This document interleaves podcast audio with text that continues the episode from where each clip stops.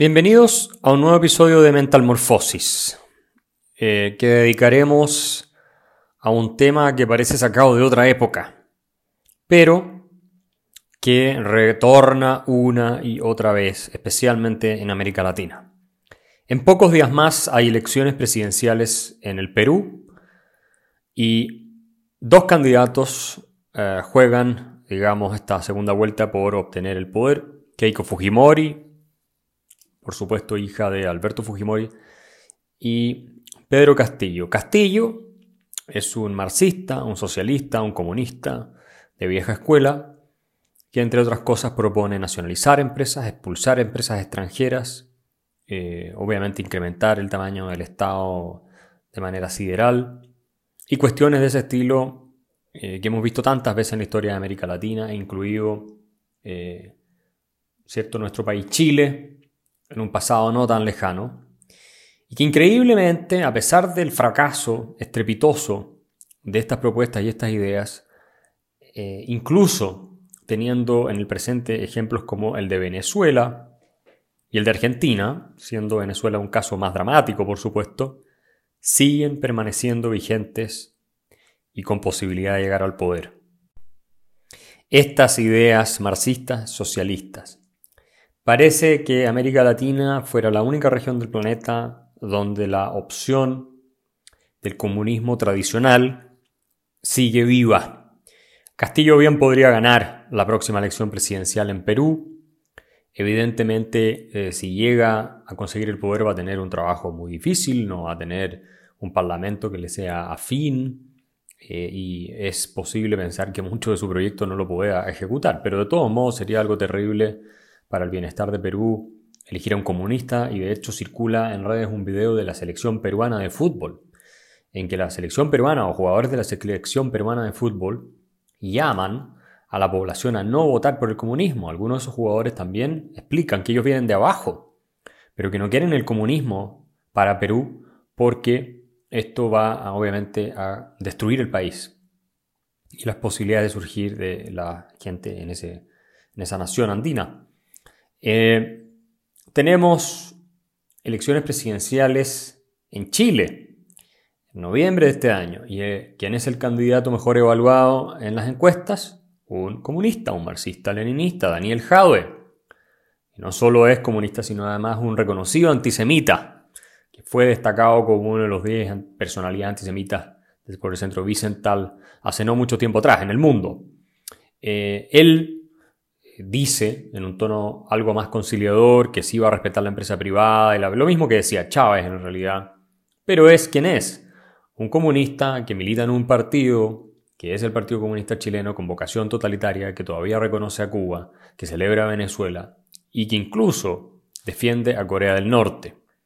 Eh, de ese partido viene el posible próximo presidente de Chile. Eh, vemos la situación de México, con un presidente, López Obrador, que abraza una ideología populista más tradicional, pero con un sesgo fuertemente de izquierda, y que ahora enfrentará elecciones legislativas muy, muy importantes para determinar cuánto pesa a estas alturas políticamente López Obrador y si va a tener o no suficiente apoyo para cambiar la constitución, cuestión que eh, probablemente no va a tener pero eh, no deja de ser interesante que un país incluso en la frontera con Estados Unidos eh, tenga un eh, presidente tan populista de izquierda dura, hostil con la propiedad privada, hostil con el empresariado, hostil con el Estado de Derecho y la separación de poderes como es López Obrador, aunque este es menos ortodoxo que lo que pueden ser Castillo o el mismo Daniel Jadwe. Pero eso no es todo. Por supuesto, el desastre argentino eh, sigue su curso con ideas que son estatistas, eh, propiamente inmersas de la ideología fascista, que no es otra cosa que el socialismo más corporativista. Eh, muchas personas piensan que el peronismo era una ideología de izquierda, pero perfectamente se podría decir que era de derecha, si es que pensamos que el fascismo es de derecha, porque Perón se inspiraba en las ideas de eh, Mussolini, era un gran admirador. Incluso hay eh, reportes de que lo conoció a Mussolini. y tenemos también el caso de Colombia, donde un Gustavo Petro, que es la versión colombiana de Chávez, podría llegar al poder. Entonces, en el peor escenario tendríamos a Perú con un comunista, a Chile con un comunista, tendríamos, bueno, México con un populista de izquierda argentina en el desastre que se encuentra ahora, incluso Colombia con un comunista. Eh, esto podría llegar a ocurrir, no es seguro, yo creo que no es muy probable, pero eh, incluso así tenemos que preguntarnos cómo es posible que esto ocurra. Pero más aún, eh, el objetivo de este podcast es explicar lo que es la esencia del socialismo y cuáles son las diferencias centrales desde el punto de vista filosófico, intelectual, con el liberalismo. Porque evidentemente ustedes van a decir, bueno, en el socialismo pasan tales y tales cosas, no hay propiedad privada, o está muy restringida, el Estado es gigante, entonces eh, hay pobreza. No, pero yo no me refiero a la cuestión más eh, de fenomenología, de cómo se manifiestan, sino de su esencia. Y a mí me parece que es una eh, lectura obligada, y se la recomiendo apenas puedan, un ensayo del, intelectual francés Jean-François Revel, que se llama La Gran Mascarada, ensayo sobre la supervivencia de la utopía socialista. Este se publica a principios de los años 2000. Revel es un miembro de la Academia Francesa, eh, un hombre mm, de mucha trayectoria intelectual, ya falleció, eh, y que fue comunista durante un buen tiempo, él mismo. Y en este libro, que es un ensayo muy agradable de leer, muy eh, liviano, pero lleno de información, referencias, argumentos muy poderosos, Rebel tiene un capítulo eh, que es precisamente el capítulo eh, cuarto del libro, sobre las diferencias entre socialismo y liberalismo. Por supuesto, se podría hablar muchísimo más que lo que habla Rebel acá. Pero a mí me parece que toca algunos eh, temas que son esenciales. Hace unos días atrás yo publiqué una columna en el Mercurio en que me referí muy someramente a este libro y al análisis que se hace. Y creo que es importante profundizarlo, porque estamos viendo que el socialismo no es una ideología que quedó superada, como se pensó después de la caída de la Unión Soviética. ¿Se acuerdan ustedes que Francis Fukuyama, el intelectual americano de origen japonés, eh, que hoy está en Stanford, escribe su famoso artículo sobre el fin de la historia y el libro El fin de la historia y el último hombre, donde argumenta, siguiendo una matriz de análisis hegeliana del filósofo alemán Friedrich Hegel, eh, que la historia había terminado. ¿En qué sentido? En el sentido de que no iba a haber eh, más conflictos ideológicos entre posiciones completamente antagónicas que pudieran, eh, de alguna manera, ofrecer una alternativa al liberalismo capitalista democrático. O sea, dice Fukuyama en ese ensayo que llegó la democracia liberal para quedarse como última forma de gobierno humano. ¿Y por qué dice algo tan aventurado? Bueno, porque eh, en la filosofía de Hegel se entiende la historia como un proceso dialéctico en que una tesis se enfrenta con una antítesis, de las cuales surge una síntesis, y así se va moviendo la historia a nivel ideológico. El marxismo combate ¿cierto? al, eh, capitalismo, o sea, van surgiendo estas dos eh, visiones de mundo que entran en conflicto y finalmente una triunfa, que vendría siendo el capitalismo democrático americano, y la eh, historia se termina, pero estos conflictos ideológicos vienen de hace, desde hace siglos, ¿no? estas ideas. En el caso del marxismo también cree en esta teoría de que la historia está determinada por leyes. Esto es lo que se conoce como historicismo.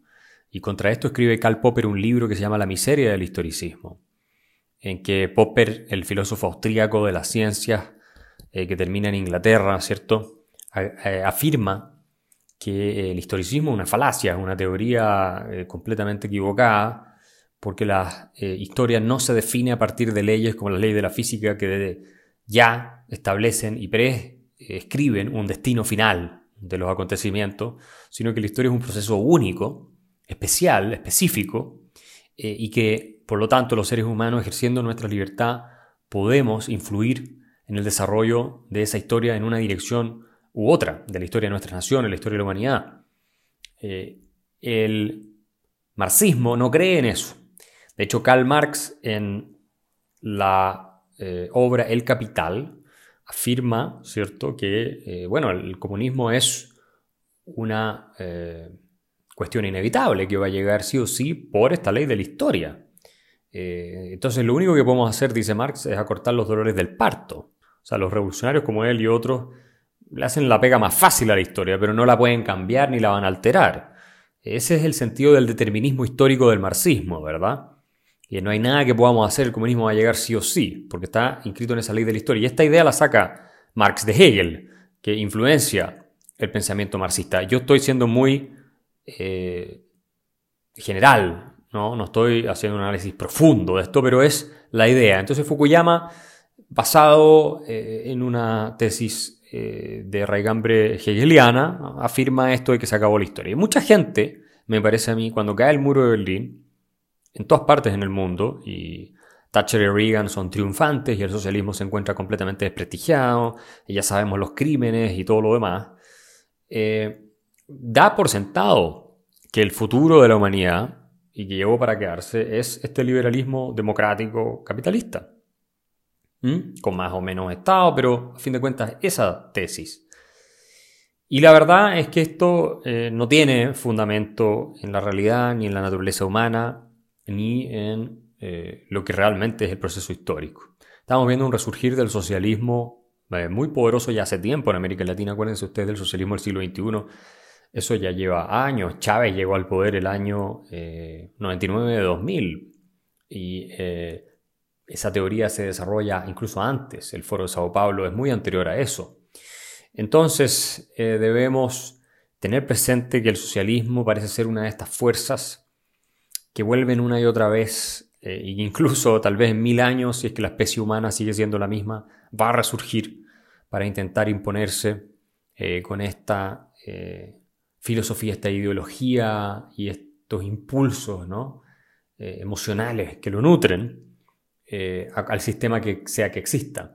Y de hecho, Estados Unidos está sufriendo su propia forma de socialismo. El Partido Demócrata, ustedes han visto, hay una ala radical en la que se puede encontrar a Alexandria Ocasio Cortés, eh, a Bernie Sanders, a Elon Omar, incluso hasta cierto punto a Kamala Harris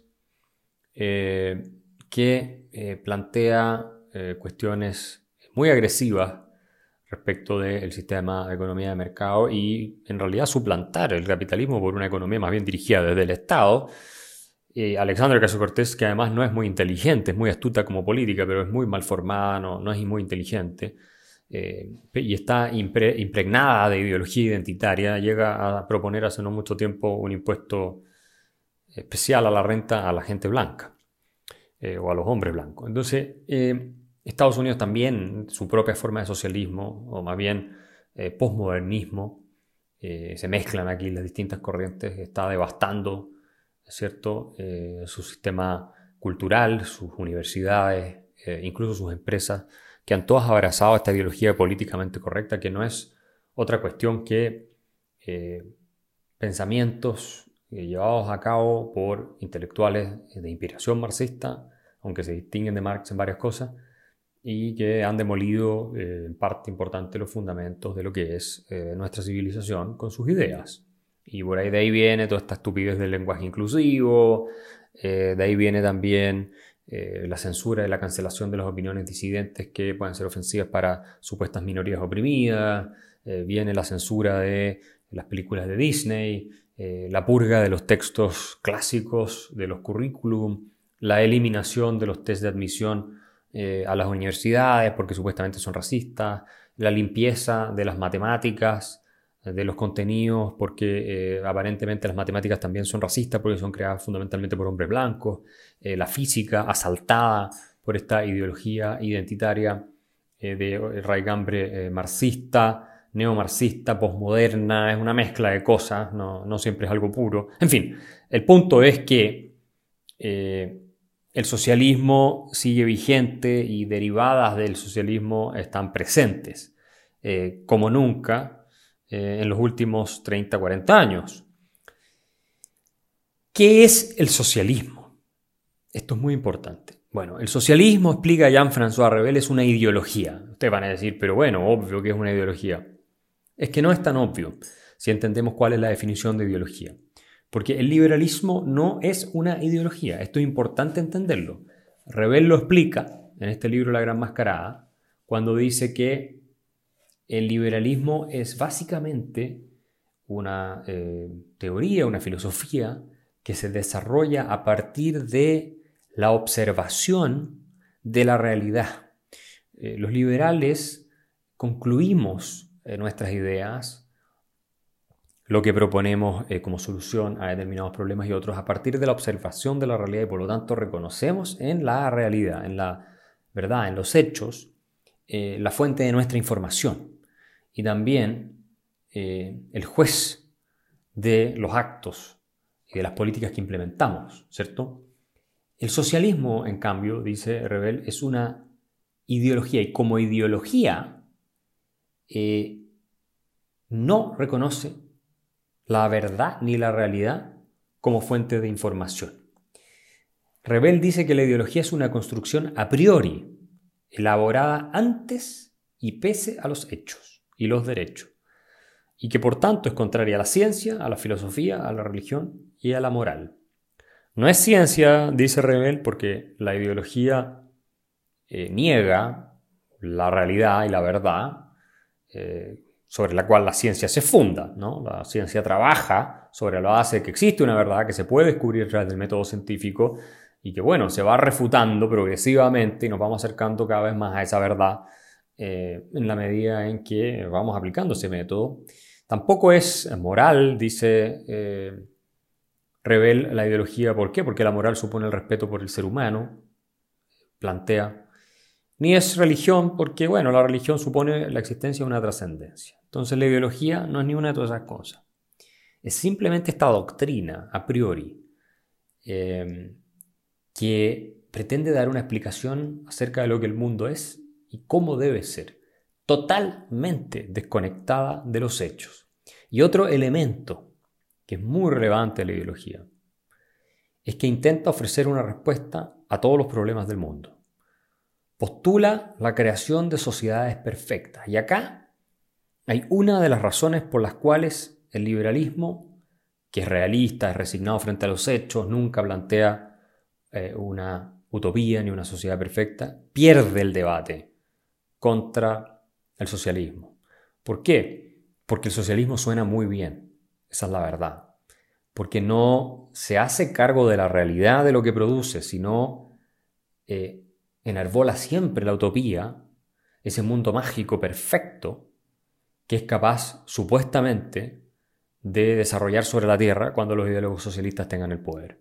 Entonces, los socialistas siempre comparan el sistema liberal real con todos los problemas que tiene, porque, bueno, vivimos en este mundo, nada es perfecto, los seres humanos somos imperfectos, eh, y por tanto nada va a ser exento de problemas. Entonces siempre comparan los sistemas liberales con todos sus problemas, pecados, en fin, con el socialismo ideal, con la utopía socialista.